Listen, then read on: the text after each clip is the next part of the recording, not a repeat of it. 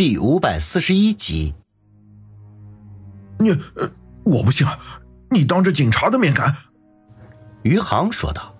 可是他话还没说完，就惊讶的发现叶小楠居然带着那些战警们一起转头，佯装什么都没有看见。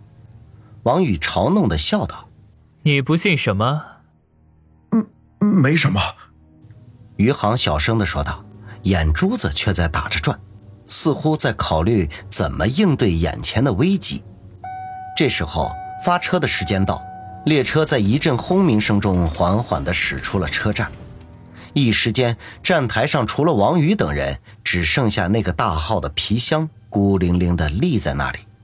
好，时间到了，你不说，我只能让你尝尝苦头了。王宇失去了耐性，忽然抓起余杭的右手来，握住他的二拇指，咔嚓一声，直接掰断。余杭立时如同杀猪一般的惨叫了起来，连连的叫道。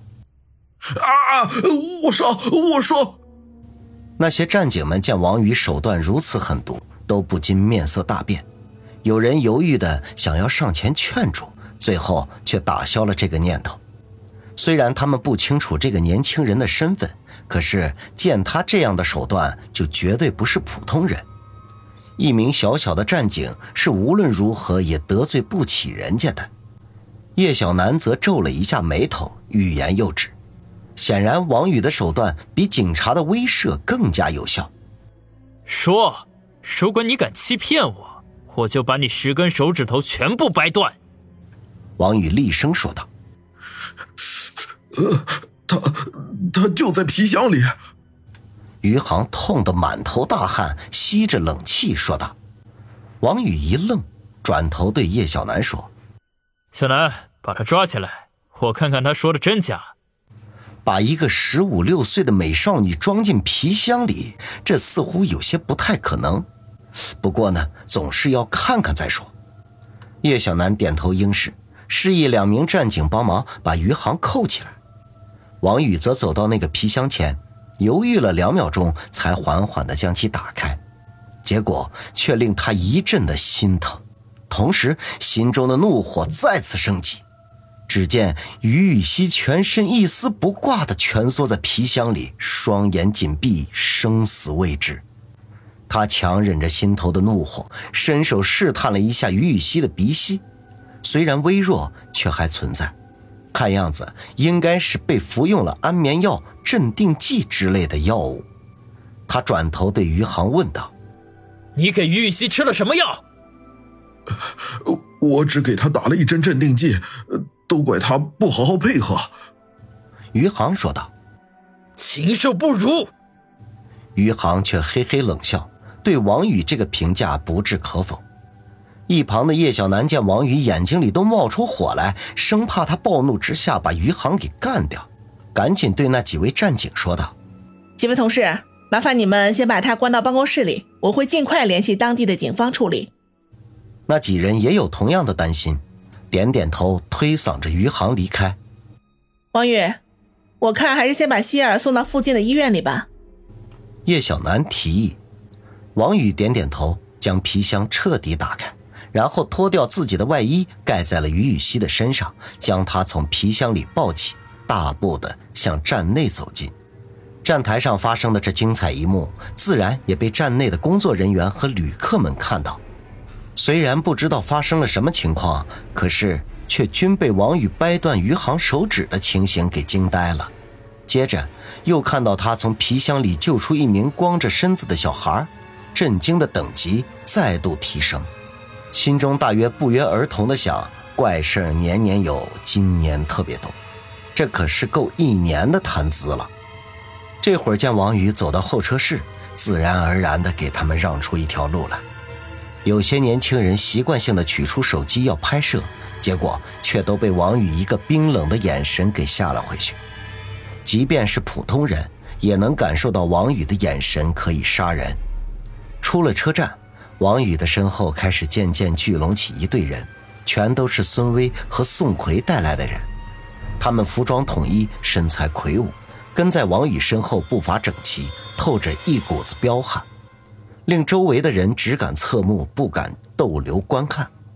坐在车里静候佳音的方心见王宇抱着于雨溪归来，推开车门，不顾一切地扑了上去。见王宇怀中的于雨溪双目紧闭，顿时便哇的一声大哭了起来。小雨，心儿的，是不是我的心儿？哎要是有个三长两短，叫我怎么活呀？王宇暴汗，忙不迭地说道：“西姐，希儿只是被注射了镇定剂，我们到附近的医院处理一下就好了。”方心一愣，立刻破涕为笑，擦着眼泪说：“小雨，你不是为了安慰我吧？”唉，王宇长叹一声。B 市某家医院里，王宇、方心、叶小楠、何梅、宋奎和孙威等人围在病床上，看着一脸愧疚的于雨溪，听着他徐徐讲出自己被余杭带走的经过。原来，最近一段时间里，余杭总是以各种目的到学校里见他。起初，他根本就不相信余杭是自己的父亲，甚至还警告他，如果再来骚扰他，就会报警。可是，余杭却锲而不舍，居然提出要做亲子鉴定。于雨溪自己拿不准主意，就找王鑫商量。王鑫是她的闺蜜，知道她内心深处一直都渴望有个父亲。于是便帮她拿了主意，鉴定结果毫无意外，于雨溪和余杭确实为父女关系。从那以后，于雨溪对余杭就并不那么排斥，他每次去学校给他送的小礼物和零用钱，他也半推半就的接受了。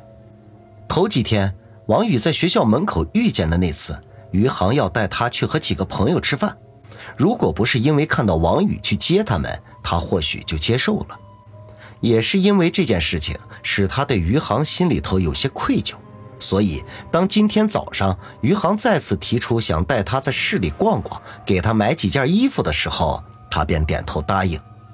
本来他是想给班主任打电话请假的，可是余杭却告诉他，他已经向班主任知会过了。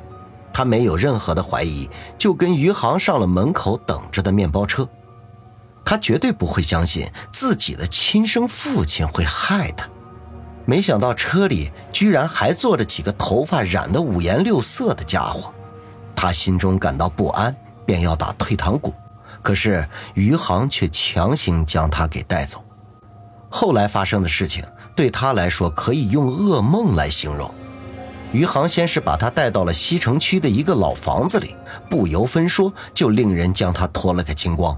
他当时吓得直接晕死了过去，以为自己的清白之身就要被这样的糟蹋了。没想到等他醒过来的时候，却发现自己被装进了一个狭小而封闭的空间里，手脚蜷在一起，动也动不了。